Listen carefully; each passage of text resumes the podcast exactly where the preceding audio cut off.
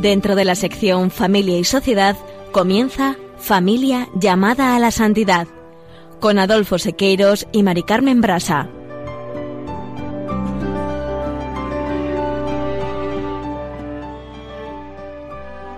Muy buenos días, queridos oyentes de Radio María y Familia Radio María. Bienvenidos un lunes más al programa Familia llamada a la Santidad.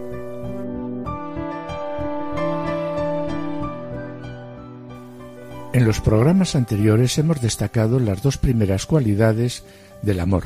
El amor es paciente, el amor es servicial. Y en el programa del día de hoy comenzaremos con la descripción de lo que no es el amor. Y hoy haremos unas reflexiones sobre el amor no es envidioso. Y en el colofón, hoy contaremos con unos invitados especiales, Juana y Julio, redactores de la sección Familia de Santidad y Esposos en Cristo, y finalizaremos como siempre con una oración.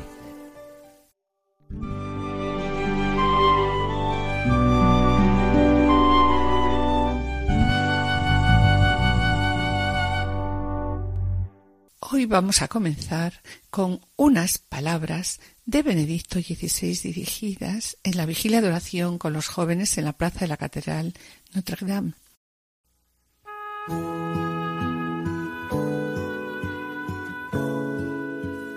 todos buscáis amar y ser amados. Tenéis que volver a Dios para aprender a amar y para tener la fuerza de amar. El Espíritu, que es amor, puede abrir nuestros corazones para recibir el don del amor auténtico. Y continúa diciendo, todos buscáis la verdad y queréis vivir en ella. Cristo es esta verdad. Él es el único camino, la única verdad y la verdadera vida. Seguid a Cristo. Seguir a Cristo significa realmente remar mar adentro, como dicen varias veces los salmos. Confiad en el Espíritu Santo para descubrir a Cristo. El Espíritu es el guía necesario de la oración, el alma de nuestra esperanza y el manantial de la genuina alegría.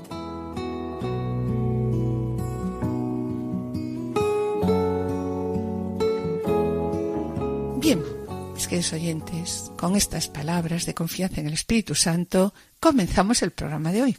Y como acabamos de presentar en el sumario, recordamos que en el programa anterior hemos reflexionado sobre una de las cualidades, el amor es servicial. De ahí que a este respecto, el Papa Francisco, en Amor y Leticia 90, como ya hemos comentado en capítulos anteriores, diga que no podemos alentar un camino de fidelidad y de entrega recíproca si no estimulamos el crecimiento, la consolidación y la profundización del amor conyugal y familiar. En efecto, la gracia del sacramento del matrimonio está destinada, ante todo, a perfeccionar el amor de los cónyuges. Sí, como hemos visto en programas anteriores, el Papa, para mostrarnos el verdadero sentido del amor, acude a un texto muy popular. Nos referimos, claro está, al himno que se encuentra en la primera carta del apóstol Pablo a los Corintios. Recordémoslo. El amor es paciente, es servicial. El amor no tiene envidia, no hace alarde, no es arrogante, no obra con dureza, no busca su propio interés, no se irrita, no lleva cuentas del mal no se alegra de la injusticia, sino que goza con la verdad. Todo lo disculpa, todo lo cree, todo lo espera, todo lo soporta. Pues bien, con estas palabras, el apóstol Pablo nos ha dejado una descripción insuperable del amor, usando para ello diversos adjetivos. Como vemos, los dos primeros están descritos de una forma positiva y reflejan lo que es el amor. El amor es paciente y el amor es servicial. Y el resto, en forma negativa, describen lo que no es el amor. Sí, Mari Carmen. Y en los programas anteriores hemos destacado las dos primeras cualidades del amor. El amor es paciente, el amor es servicial. Y en el programa del día de hoy comenzaremos con la primera descripción de lo que no es el amor. El amor no es envidioso y lo cierra con un todo todo lo disculpa, todo lo cree, todo lo espera, todo lo soporta. Y para ello recordamos lo que dice la exhortación en el apartado 95 del Amor y Leticia sobre la envidia. La envidia se rechaza como contraria al amor. Es una actitud expresada como celoy. Celos, envidia. Significa que en el amor no hay lugar para sentir malestar por el bien del otro. Y a continuación, la exhortación a María Leticia recuerda los hechos de los apóstoles, diciendo, los patriarcas envidiosos de José le vendieron con destino a Egipto, pero Dios estaba con él y le libró de todas sus tribulaciones y le dio gracias y sabiduría ante el faraón. Y en los hechos también nos dice, algunos de ellos se convencieron y se unieron a Pablo y Silas, así como una gran multitud de los que adoraban a Dios. Pero los judíos, llenos de envidia, reunieron a gente maleante de la calle, armaron tumultos y alborotaron la ciudad. Además, todos ellos van contra los decretos del César y afirman que hay otro rey, Jesús. Al oír esto, el pueblo y los magistrados de la ciudad se alborotaron. La exhortación, Adolfo, aquí destaca la difamación. Destaca la difamación, los celos, la envidia, y lo presenta diciendo lo siguiente. Dice que la envidia es una tristeza por el bien ajeno, que muestra que no nos interesa la felicidad de los demás, ya que estamos exclusivamente concentrados en qué? En nuestro propio bienestar. Mientras el amor nos hace salir de nosotros mismos, nos dice la exhortación, la envidia nos lleva a centrarnos en el propio yo. Y sobre la envidia, Francisco, en la catequesis del miércoles, en la celebración de la fiesta de San Juan Pablo II, alentó a todos los católicos a vivir realmente como cuerpo de Cristo, desterrando de la vida los celos y las envidias. En esta catequesis presenta cómo el apóstol dio a los corintios algunos consejos concretos que podemos aplicar también a nuestra vida. No ser celoso, sino apreciar en nuestras comunidades los dones y las cualidades de nuestros hermanos. Y esto es aplicable, Adolfo, a la familia y al matrimonio.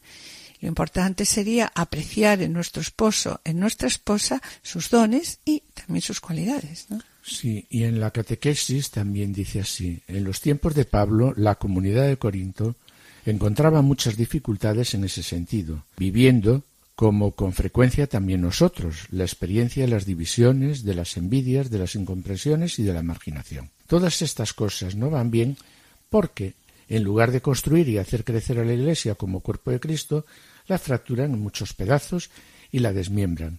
Y esto también sucede en nuestros días. Hmm. Y continúa diciendo, ¿no? Pensemos en las comunidades cristianas, en algunas parroquias, pensemos en nuestros barrios, cuántas divisiones, cuántas envidias, cómo se habla mal, cuánta incomprensión y marginación. ¿Y esto qué hace? Pues esto nos rompe, rompe la unión entre nosotros y es el inicio de una guerra, porque la guerra, como dice él, no comienza en el campo de batalla, la guerra, las guerras, comienzan en el corazón, con esas incomprensiones, divisiones, envidias, con esta lucha entre los demás. El Papa continúa diciendo, y esta comunidad de Corintio era así, pero eran campeones, eran campeones de eso, ¿eh? de la envidia. Y entonces el apóstol dio a los corintios algunos consejos concretos que valen también para nosotros. Decía, no ser celosos, sino apreciar en nuestras comunidades, en nuestras familias, en nuestro esposo, esposa, los dones y las cualidades de nuestros hermanos. Pero los celos, continúa diciendo, aquel compró un coche, y yo siento, aquí celos, este ganó la lotería, y celos. Y ese hace bien esto, otros celos, y esto divide, hace mal, no se debe de hacer, porque los celos crecen, crecen y llenan el corazón. Y un corazón celoso es un corazón ácido, un corazón que en vez de sangre parece que tuviera vinagre. Y un corazón que nunca es feliz es un corazón que divide a la comunidad. Pero, ¿qué tengo que hacer? Apreciar en nuestra comunidad los dones y las cualidades de los otros las cualidades de nuestros hermanos. Sí, y a continuación nos invita a reflexionar sobre nuestra actitud. Cuando me pongo celoso, y aclara, ¿no? Porque todos nos ponemos celosos, todos, todos somos pecadores. Dice, cuando me pongo celoso, decirle al Señor, gracias Señor, gracias porque has dado esto a aquella persona. Apreciar las cualidades, y contra las divisiones, hacernos cercanos, participar en el sufrimiento de los últimos y de los más necesitados y expresar la propia gratitud a todos. Decir siempre gracias. El corazón que sabe decir gracias es un corazón bueno, es un corazón noble, es un corazón que está contento porque sabe decir gracias. Y me pregunto, dice Francisco, todos nosotros sabemos decir siempre gracias y no siempre, ¿no? Porque la envidia y los celos... Pues es verdad, nos frenan un poco. Sí, nos, nos frenan, frenan un bastante. poco.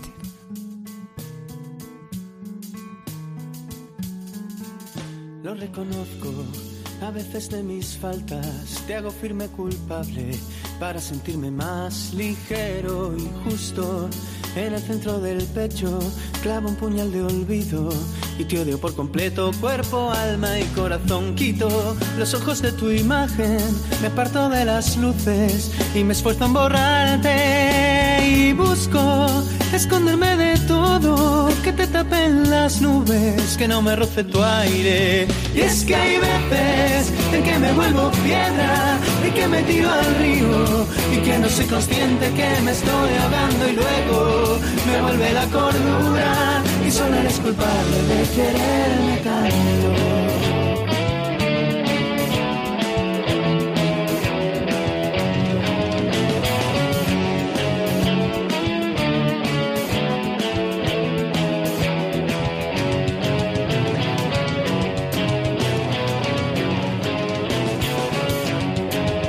En ocasiones te cambio por cualquier cosa. Prefiero mirar al suelo, prefiero quedarme lejos de tu ser, de tu bondad. Muero, me arriesgo a ser tentado, a que me coma la vida.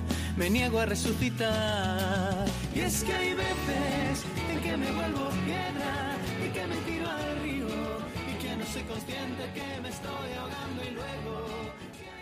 volviendo Adolfo Leticia, sobre los celos, la envidia, la exhortación continúa diciendo que el verdadero amor valora los logros ajenos, no los siente como una amenaza y se libera del sabor amargo de la envidia. Acepta que cada uno tiene dones diferentes y entonces pues procura descubrir su propio camino para ser feliz, dejando que los demás encuentren el suyo. Y en el apartado 96 de la exhortación también continúa diciendo, en definitiva, se trata de cumplir aquello que pedían los dos últimos mandamientos de la ley de Dios. No codiciarás los bienes de tu prójimo. No codiciarás la mujer de tu prójimo, ni su esclavo, ni su esclava, ni su buey, ni su asno, ni nada que sea de él. El amor nos lleva a una sentida valoración de cada ser humano reconociendo su derecho a la felicidad. Y continúa diciendo, amo a esa persona, la miro con la mirada de Dios Padre que nos regala todo para que lo disfrutemos. Y entonces acepto en mi interior que pueda disfrutar esta persona, ¿no? De un buen momento. Esta misma raíz del amor, en todo caso, es lo, que me, es lo que me lleva a rechazar la injusticia de que algunos tengan demasiado y otros no tengan nada, o lo que me mueve a buscar que también los descartables de la sociedad puedan vivir un poco de alegría. Pero eso, dice el Papa, no es envidia, sino deseos de equidad. Es verdad. La envidia es un mal endémico.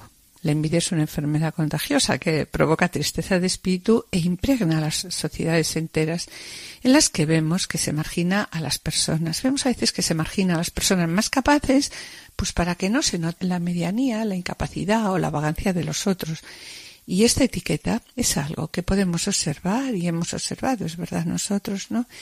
Todos los estamentos de la vida de la persona. Pero entre estos estamentos de la vida de la persona, sobre todo a mí me gustaría destacar en primer lugar la envidia en el nivel profesional, porque la verdad sí es algo que, que afecta a todo el mundo. Envidia que etiqueta negativamente a cualquier compañero o compañera que vaya ascendiendo para que no se note su propia incompetencia y no peligre su sillón. Sí, es verdad, Mari Carmen. Sea cierta o no la trayectoria del individuo en cuestión, si es un empresario, pasará por ser un explotador. Si se trata de una mujer, a saber qué ha tenido que hacer para ocupar ese puesto. Si hace dinero, es una persona sin ética. O si no tiene principios. Sí, Adolfo, en todos los casos se trata de no reconocer la valía personal de quién, del triunfador. Y como acabo de comentar, la envidia, pues la podemos observar en todos los estamentos de la vida de la persona. De ahí que me gustaría destacar ahora eh, un tipo de envidia a la que la Amoris Leticia ha dedicado dos apartados, y es la envidia en el matrimonio, envidia que destruye a tantos y tantos matrimonios. Esta envidia nace cuando uno de los dos cónyuges triunfa en, en cualquier campo o asciende laboralmente, ¿no?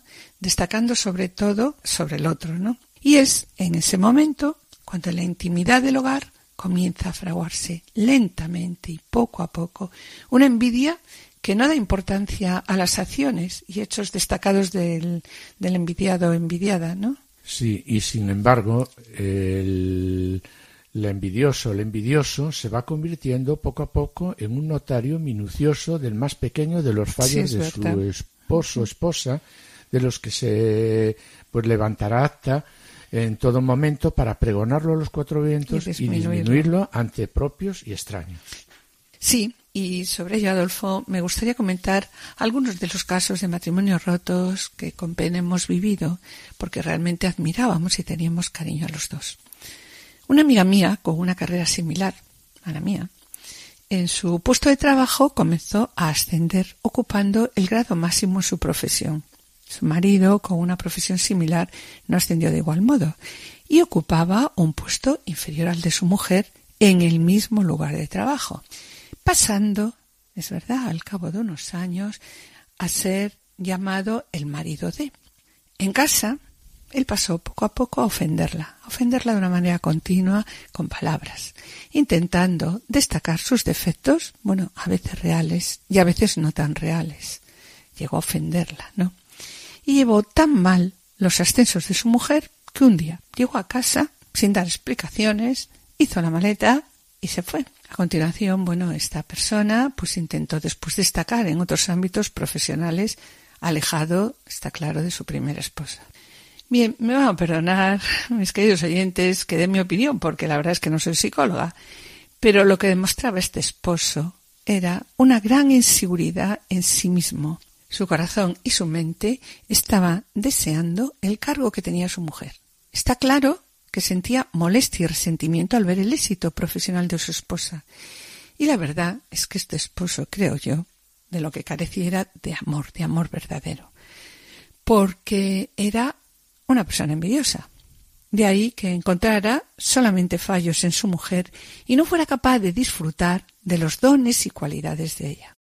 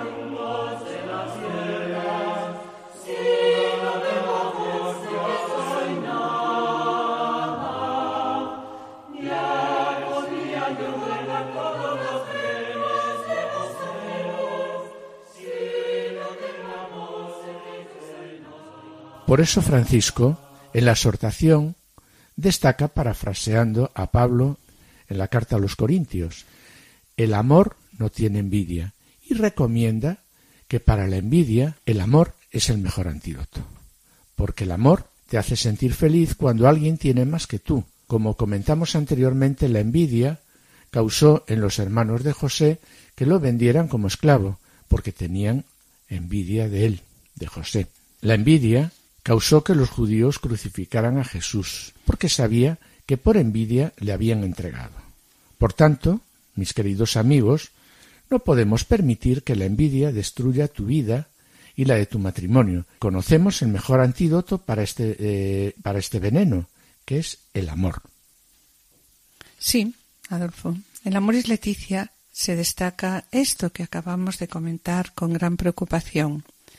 En el apartado 95 sobre la envidia recordamos que nos dice, la envidia es una tristeza por el bien ajeno. Tristeza es lo que demuestra este esposo amigo nuestro por los éxitos de su mujer.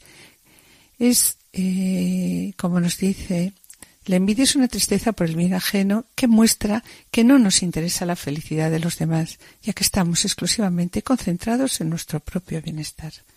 Mientras, en cambio, el amor, dice, nos hace salir de nosotros mismos, la envidia nos lleva, en cambio, a centrarnos en el propio yo. Realmente, volviendo al ejemplo que habíamos puesto de este amigo nuestro, ante los éxitos de su mujer, él se centraba en qué? Se centraba en sí mismo, se centraba en su fracaso. Y sobre los celos y la envidia, la exhortación continúa diciendo que el verdadero amor valora los logros ajenos, no lo siente como una amenaza y se libera del sabor amargo de la envidia. Acepta que cada uno tiene dones diferentes y distintos caminos en la vida entonces procura descubrir su propio camino. ¿Para qué? Para ser feliz y dejando también que los demás pues encuentren el suyo. Mm, de ahí la importancia que tiene en el matrimonio que se valoren los dones de la persona amada, que se descubra lo que Dios a través de ella me está diciendo, que no sólo se le permita crecer, sino que se le ayude a crecer. Sí, Adolfo, voy a potenciar aquel don que Dios le ha dado, ¿no? Y del que yo carezco.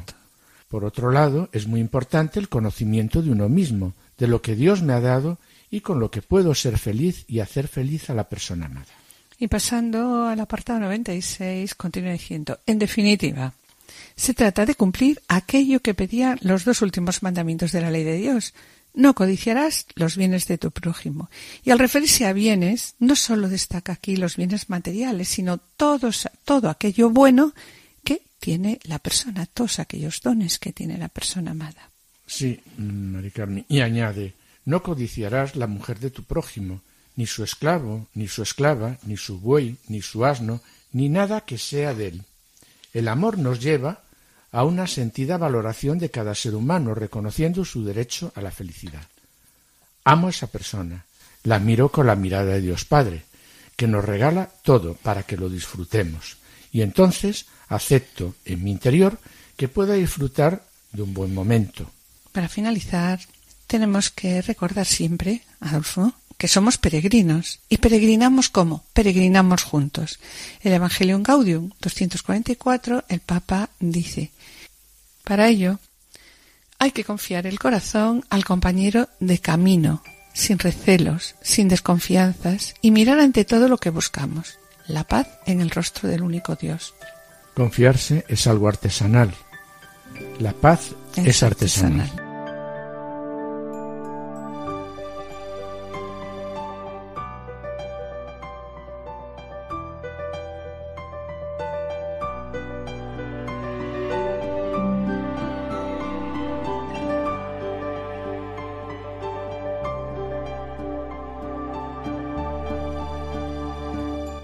Estamos en el programa Familia llamada a la Santidad, dirigido por Adolfo Sequeiros y Mari Carmen Brasa. Les recordamos que pueden ponerse en contacto con nosotros a través del correo familia llamada a la santidad radiomaria.es o enviando un correo postal a la dirección de Radio María, Paseo de Lanceros 2, primera planta, 28024, Madrid indicando el nombre del programa Familia llamada a la Santidad. Para solicitar este programa, deberán dirigirse ustedes al teléfono de atención al oyente 902 500 518. También pueden escucharlo a través de podcast entrando en la página www.radiomaria.es y podrán descargarlo en su ordenador para archivarlo o escucharlo a la hora que ustedes deseen.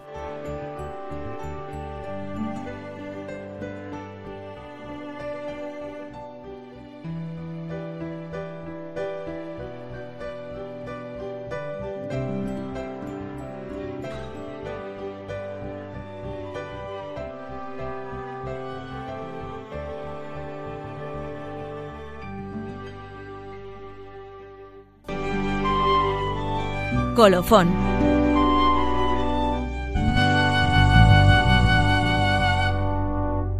Bien, y hoy, como les habíamos anunciado, siguen con nosotros en antena Juana, Julio, y ellos son los responsables de la redacción y locución junto a Seque, compositor musical de la sección Esposos en Cristo y Familias Semilla de Santidad, quienes nos darán un testimonio de cómo el ejemplo de vida de todos los matrimonios santos que tan brillantemente nos han presentado ha influido en su vida familiar. Bueno, en primer lugar, Juan y Julio, queremos daros las gracias, ¿no? Por vuestra no se nos vaya a olvidar el daros las gracias por vuestra generosidad y disponibilidad, porque somos conscientes, tanto Adolfo como yo, de lo apretada que está vuestra agenda y de la ayuda que a lo largo de estos cuatro años, lo que os ha supuesto, ¿no? Cada 15 días, pues la ayuda que nos habéis prestado, presentando un matrimonio santo, como decíamos antes, en proceso de canonización, porque sabemos que no ha sido fácil y por eso pues agradecemos doblemente vuestro esfuerzo. Hola Juana, hola Julio, eh, muy buenos días. Buenos días. Buenos días. En primer lugar, pues nos gustaría que os presentarais a nivel profesional, familiar y también vuestra misión en la Iglesia. Bueno, pues eh, nosotros somos un matrimonio que llevamos eh, casados ya 29 años. tenemos tres hijos, los tres varones. El, mayor tiene 29 años. 28. ya le he puesto un año más. Efectivamente, 28 años, sí suele pasar. Y, el pequeño acaba de cumplir 20. Y, y bueno, pues estamos en la, en las cosas de la Iglesia relacionadas con la familia, ¿verdad? Es decir, eh, hacemos lo que podemos, vamos a decirlo así, en la pastoral de novios, donde, en fin, participamos en el centro de orientación familiar y, algunas otras cosas que ahora cuenta Juana. Sí, estamos pues eso, colaborando en, en, lo que podemos, en lo que, en lo que nos pide el Señor y una de esas, de esas llamadas ha sido esta, esta colaboración con Radio María que ha supuesto pues una tarea muy, muy gratificante. Eh, y que esperamos que también haya sido de, utilidad para los oyentes. Muchas gracias, Mari Carmen y Adolfo. Gracias a vosotros. Y a nivel profesional, ¿no puedes contarnos algo? Ay, sí, se me había olvidado. Sí, nosotros pertenecemos al mundo de, de la enseñanza, los dos en el ámbito de de la enseñanza media de lengua y literatura española y aquí en Alcalá de Henares. Y Julio después, desde hace unos años también relacionado con el Ministerio de Cultura en el ámbito del teatro. Bien, quisiéramos ya para meternos un poquito en, en materia, ¿no? ¿Podéis contarnos cómo surgió la idea del espacio o la sección de Esposos en Cristo? Pues qué os vamos a decir, porque, porque efectivamente les tenemos que decir a los oyentes que los verdaderos impulsores de todo esto pues fueron Mari Carmen y Adolfo, ¿eh? que a los que conocíamos y nos conocían desde hacía muchos años y fue precisamente a raíz de la, de la preparación de la primera temporada de este programa cuando ellos nos, nos propusieron la invitación a participar en él. ¿no? Nos hablaron de la conveniencia de elaborar un pequeño microespacio de alguna fin, que de alguna forma eh, pues sirviese como contrapunto práctico a eh, la exposición, vamos a decir más teórica, que suponía el desarrollo de la pastoral familiar y dicho y hecho ¿no? a esa generosa invitación que nos hacía Mari Carmen y Adolfo, pero que en realidad nos hacía el Señor, pues no podíamos sino corresponder eh, con, pues, pues eso, con un sí, que creemos que al menos para nosotros, desde luego ha dado fruto. En fin, y por eso también nos damos las gracias. Se os presentaron en, en el primer momento algunas dificultades o dudas cuando os propuse esta colaboración? Pues la verdad es que al principio siempre surgen dudas acerca de si somos capaces de llevar a cabo una tarea tan nueva y, de gran responsabilidad. Primero, la dificultad estaba en que no teníamos experiencia en escribir para la radio. Y después, porque los escritos sobre las vidas de santos, mm, lo que llamamos la geografía, tienen unos rasgos de género muy, muy precisos que, que también desconocíamos. Pero en fin, ya, ya puestos a la tarea, pues sentimos que nuestras insuficiencias las, las cubría el, Espíritu Santo, como ocurre siempre, que, capacita a los que llama, no llama a los capaces, como, como todos sabemos. Y ahí estamos. Y aquí la Virgen especialmente. Exactamente, nuestra madre. Estamos en nuestra querida radio de, de la Virgen. Bueno, pues aunque comentabais ¿no? que no teníais una experiencia concreta en, en este campo, en el campo radiofónico, ¿no? De la radio, Sabemos que vosotros, como comentabais antes, no, por vuestra profesión, por relacionada con la docencia, contabais también, pues, con una gran ayuda, ¿no? Sí, como decía antes eh, Juana, y, efectivamente ahora apuntabas tú, Mari Carmen, pues eh, procedemos del mundo de la enseñanza, y además de las letras. del mundo de las letras, y además más concretamente del mundo del lenguaje, de la literatura, y digamos que eso en alguna medida, pues, en fin, nos suponía una, una base que facilitaba tanto la búsqueda de fuentes como la escritura de guiones e incluso la locución dramatizada, que no deja de ser un poco lo que tantas veces hacemos en, en las aulas, ¿no? Al final, en, en, la clase tienes que interpretar muchas veces. Pero vamos, por encima de todo eso, eh, vuelvo a decir que a la hora de escribir, eh, como a la hora de ponernos delante del micrófono, lo esencial ha sido la ayuda del Espíritu que tantas veces hemos invocado y que tantas veces nos ha sacado de apuros.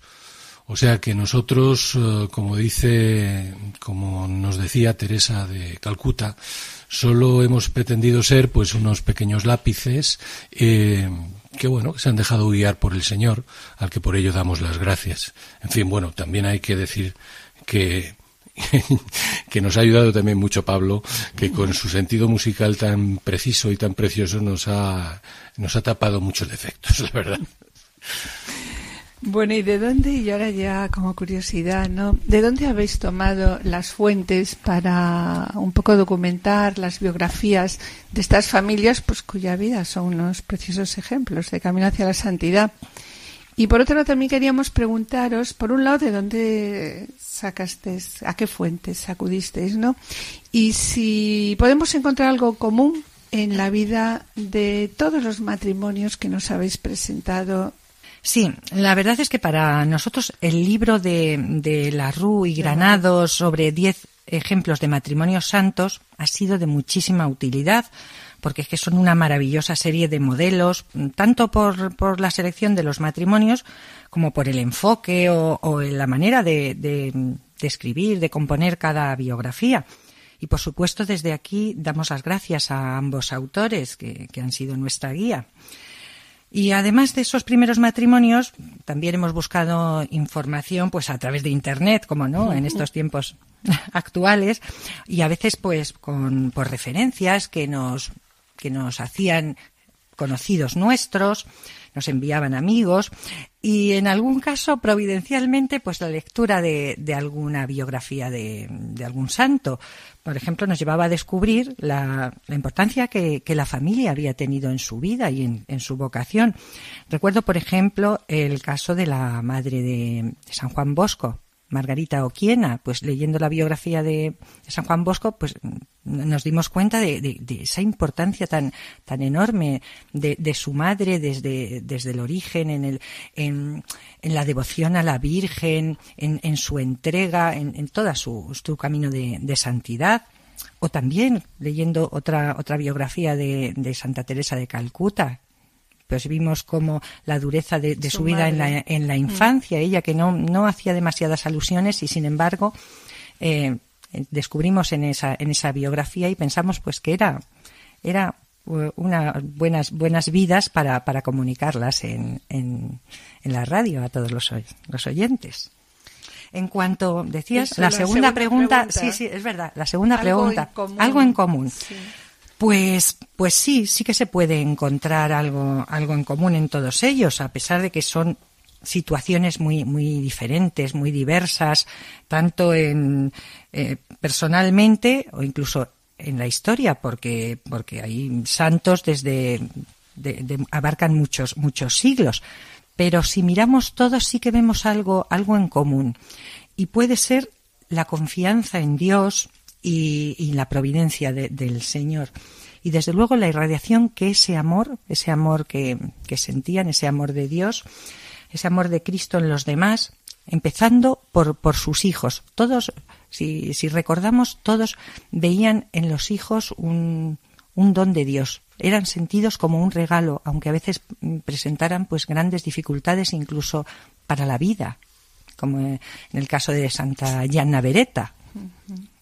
O sea que sí. Hay o el otro caso, el de San Agustín. O el de San Agustín. Claro, sí, sí, sí. Muchísimos.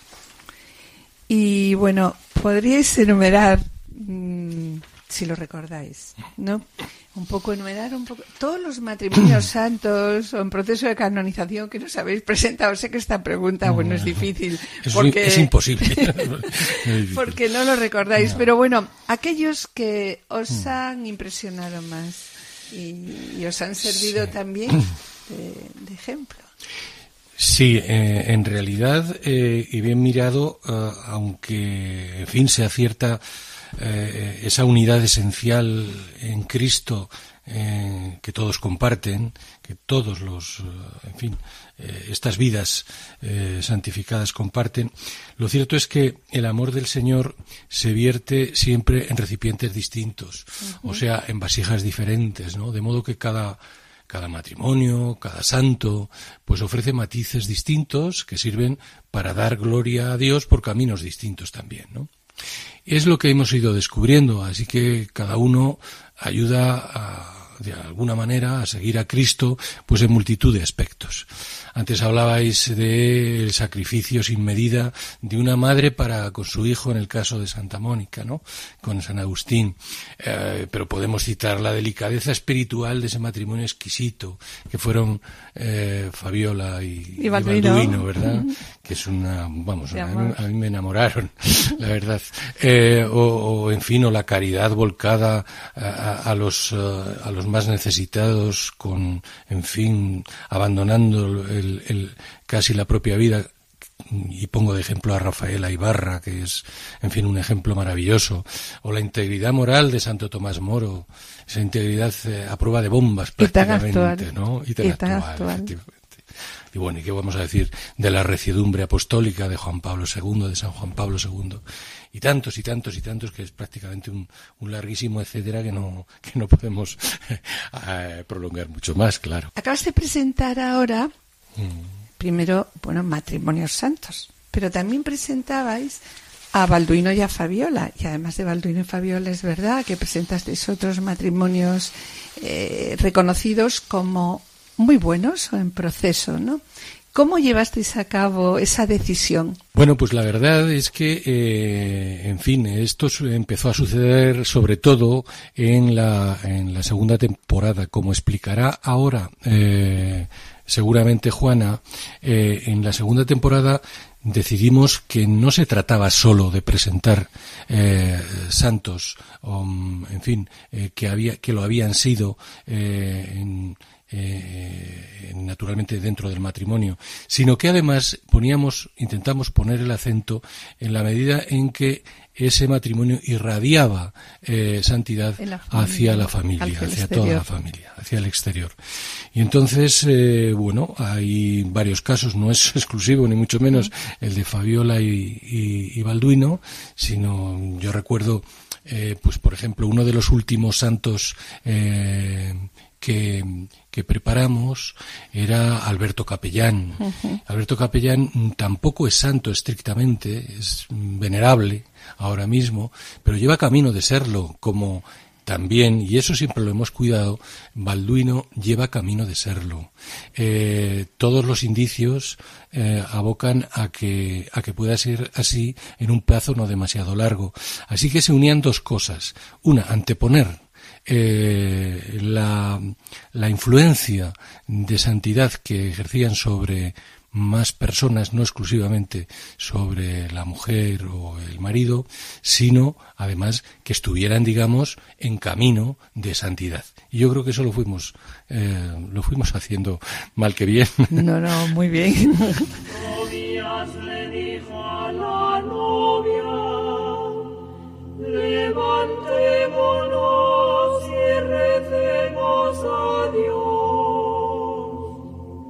se levantaron y juntos se pusieron.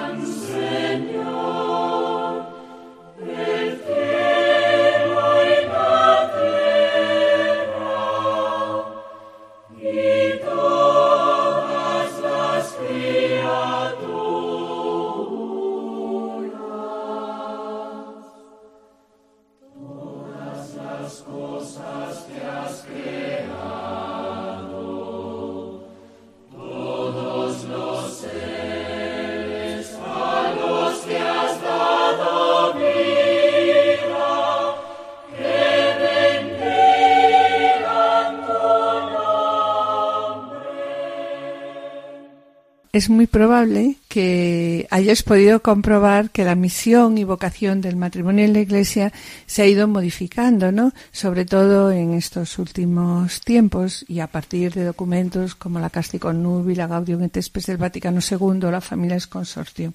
Me refiero en cuanto a la consideración ordinaria de la vocación, de la vocación matrimonial a la que nos llama el Señor, ¿no? Como un camino hacia la santidad. Pues sí, hasta bien avanzado el, siglo XX, mm, parece que la santidad se ha visto más como un camino personal, no relacionado directamente con, la vocación matrimonial. Pero vemos que, que, sobre todo a partir de la gran labor de San Juan Pablo II y de lo que tú has ido mencionando, ya existe un número creciente de matrimonios en proceso de beatificación y por otro lado, vamos, en la práctica diaria todos, todos nos tropezamos, todos conocemos matrimonios y, familias que viven la entrega a Cristo y, y, a los hermanos de una manera ejemplar y muestran esa santidad en el matrimonio. Habéis agrupado vuestras colaboraciones bajo dos títulos diferentes que correspondieron a distintas temporadas o etapas de este programa. Esposos en Cristo y familia, semilla de santidad. ¿Cuál fue el motivo de ese cambio? Sí, ha sido una evolución natural al ir profundizando en el camino de las biografías. En, Esposos en Cristo nos centramos en matrimonios que han fundado su vida en, la roca que es Cristo y además han transmitido esa fuente espiritual principalmente a los hijos. También, como dice Julio, lo han irradiado a, todo lo de, a todo, claro, a todo lo que estaba alrededor.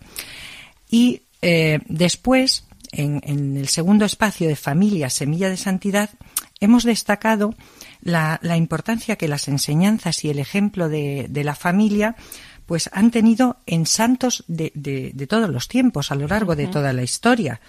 Eh, porque tenemos ejemplos desde santos padres hasta, hasta personas de, del siglo XX de, muy, y, hasta el siglo XXI. Entonces ha sido eso, ha sido ver una evolución natural de, de, que la familia es esa, esa semilla, esa fuente donde, donde se bebe todo ese, ese conocimiento y ese amor por Cristo, por la Virgen, es, es natural. Claro, si contrastes con, con familias que presentaban como cinco o siete hijos religiosos y varios además bueno entonces era necesario es verdad exactamente. conocer conocer a sus padres. Y fue difícil encontrar documentación sobre todo de san porque la vida de, de, los santos quizá es más fácil de encontrarla reflejada bibliográficamente sobre todo ya si pertenecen a órdenes religiosas es como mucho más fácil. Pero los padres normalmente dicen bueno su familia era una familia cristiana eran muy buenos padres pero es muy difícil sí. Eh, introducirse, ¿no? Y... Sí, ya nos quedábamos sin, documentación, decíamos, pues seguro que, leyendo biografías de, santos tenemos que encontrar esos testimonios, pero, pero no, no ha sido fácil, no ha sido fácil siempre encontrar cómo, cómo les han influido. Porque matrimonios santos, así santificados, hmm. no hay, muchos. No, hay muchos, todavía no, pero sí hay ya expedientes eh, en proceso. sí. Sí, y cada vez más. Y cada vez más. Cada, vez, más. Sí, sí, sí. También queríamos preguntaros, ¿no? Que los vínculos que se establecen en la familia, como además decíais vosotros en muchos en muchos programas, ¿no? en muchas vidas de santo, la importancia de los vínculos que se establecen en la familia porque, porque alimentan la vida espiritual de, de sus hijos. ¿Y qué consejos podríais dar a las familias, darnos a las hmm. familias pues que nos están escuchando? Pues eh, nosotros la verdad es que con estos ejemplos que hemos presentado hemos intentado mm, eh, pues eso, presentar una especie de muestrario en el que cabe de todo. Es verdad que, en fin, la educación, el aprendizaje, el ejemplo vital, sobre todo el amor, pues se convierten en, en, estas ah, eh, vidas eh, y sobre todo en, en, la familia en cauces por los que, pues eso, eh, como, como sabia, actúa el amor de Dios mm, en todos sus componentes. Son lazos espirituales en los que y con los que Dios quiere que cada miembro de, de la familia pues peregrine desde este mundo hacia, hacia la casa del Padre, ¿no?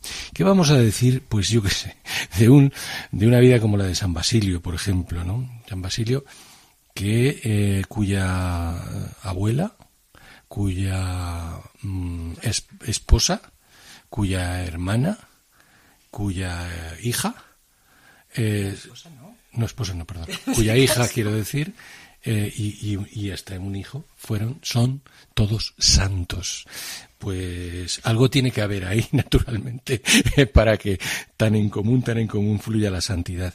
¿Qué vamos a decir de San Juan de la Cruz?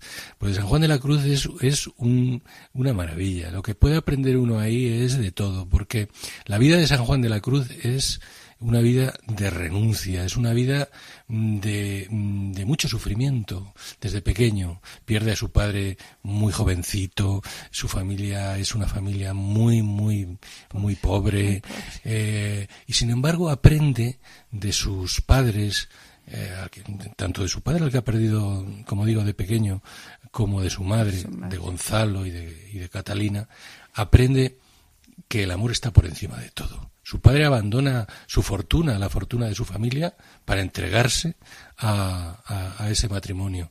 Y ahí está ya, pues, eh, ese amor que luego, en fin, nos va a mostrar en el cántico espiritual, ese perfume de amor, como él dice, eh, esa, ese aprendizaje por el que, como, como también dice en alguna ocasión, los hombres eh, que creen escribir la historia en realidad olvidan que cuando Dios eh, que es Dios siempre el que permite que pase todo para su provecho y para su para su bien, ¿verdad? Eso eh, eso dicho por una por un por una persona, un santo en este caso, que ha sufrido y sufrió tanto, es realmente un ejemplo de vida completo. ¿Qué vamos a decir de tantos y tantos de San Juan Pablo II? Ver a un padre hincado de rodillas todas las noches, eh, orar eh, por encima de, en fin, de todos los avatares tristes que tuvo su vida eh, y de tantos otros, pues, pues realmente, ¿qué vamos a decir? Que podemos encontrar, cada uno puede encontrar, digamos, una horma para su zapato o un modelo para su santidad. Eh, interiormente a vosotros, ¿no? En vuestro proceso de día a día, de conversión personal, de irte acercando un poquito más al Señor, ¿qué os ha, qué os ha ayudado? Porque realmente a lo largo de la vida el Señor nos está llamando, nos llama todos los días y nos llama a veces, es verdad, mm, simplemente con el ejemplo de vida de.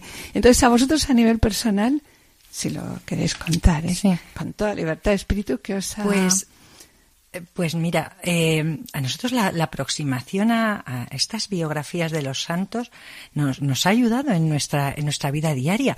Cuando oramos eh, y vemos el Evangelio del día y vemos el santoral, si, si aparece alguno de los santos que hemos tratado, nuestros santos, ya, nuestros santos, nos da una alegría, nos da una alegría Rafaela Ibarra, que no la conocíamos, la verdad, o algunos otros, o, Margarita de, Santa Margarita de Escocia, esto es decir, mira, acuérdate. Y entonces eh, hay una afectividad que ya los tenemos un poco de como, de la familia. sí, Y luego santos, pues como eh, San Juan Bosco también. Yo muchas veces, como me dedico a la enseñanza, pues veo esa paciencia, ese amor por, por esos, por esos niños mm, que estaban, eh, pues de los más desfavorecidos, ese cuidado material, espiritual, y a veces me influye también en mi forma de ver a, los que me rodean, o sea que, sí que nos ha influido mucho. Y, seguramente aún ni somos conscientes de, ah, de todo, de todo lo que ha ido sembrando. Entonces, pues ha sido muy importante. Sí, es una forma también, ha sido una forma de fortalecer la fe ver a tantos y tantos, eh, en fin, tantas personas que, que, se han entregado con esa rotundidad a la imitación de, del Señor, la verdad es que te da fuerzas para seguir porque, porque, porque transmite una alegría esa situación que, que, en fin, a nosotros nos ha hecho mucho bien. Y ya para finalizar, pues os queremos dar una vez más las gracias. Gracias por vuestra sinceridad y por vuestro testimonio. Gracias por vuestra colaboración, entrega y ayuda en cada una de las emisiones de este programa Familia llamada a la Santidad, y a través de las cuales hemos visto el amor de Dios. Muchas gracias, Juana. Muchas gracias, Julio. A vosotros y a, la, y a Radio María. Muchas gracias.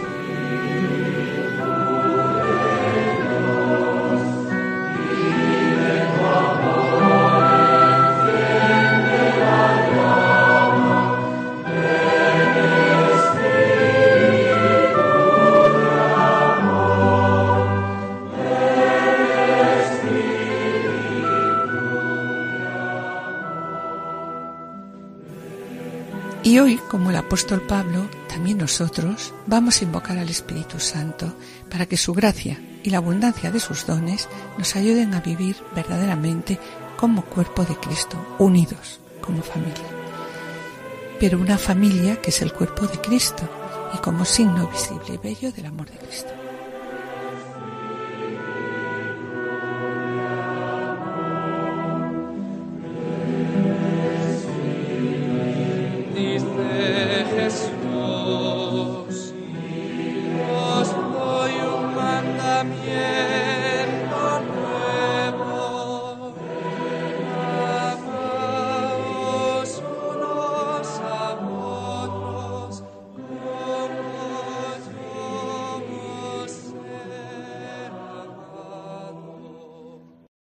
Con pena tenemos que despedirnos. En el programa del día de hoy, y siguiendo el himno a la caridad de Pablo a los Corintios, según reflejan Amor y Leticia, hemos reflexionado sobre el amor no es envidioso.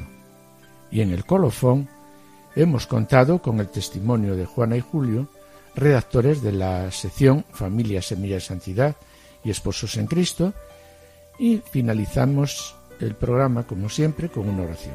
Agradecemos a los asistentes el control de sonido. Y yo espero seguir con ustedes mañana en el programa para que tengan vida, que se emite a las 11 de la mañana, con la doctora Sirven hablando de un tema médico.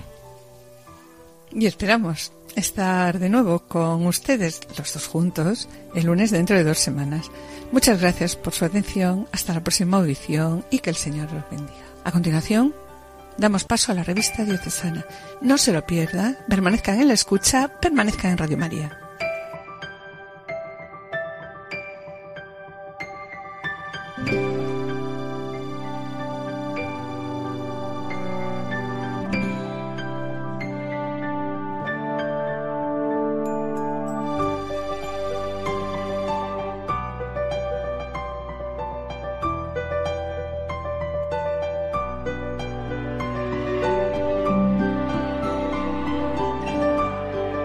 Han escuchado Familia llamada a la santidad con Adolfo Sequeiros y Mari Carmen Brasa.